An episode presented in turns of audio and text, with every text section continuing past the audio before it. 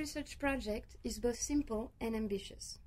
In a nutshell, it's about studying personal organization at work. Work is often represented as a big machinery of rationality, pursuing a never ending chase for performance and efficiency. It can even colonize people's intimacy, leaving them with little room for personal action. Those assumptions are certainly true, but are they all that there is at work? Put in a more subtle way, this project aims at observing closely the relationships people have to their workload and their personal translation of the expectations and goals that they have to pursue.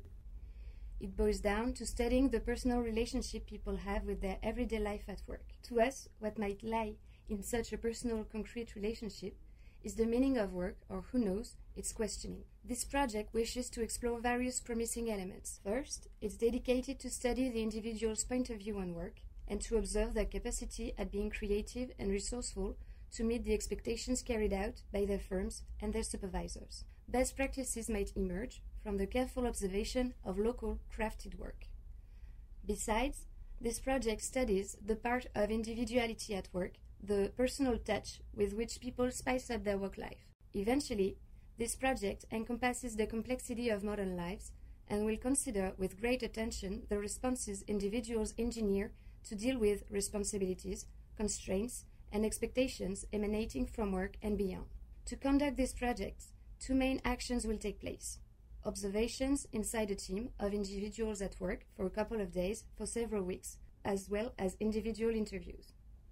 This research project will explore individual and collective strategies at stake in the day to day work, which will provide refined understanding of various key elements to understand work, its organizations, and its meaning in people's life. What disturbs work? What facilitates it? What are the factors that make it more or less interesting or useful? What are the factors that make individuals find or even inject meaning? This project wishes to single out people's capacities at self organizing and creativity.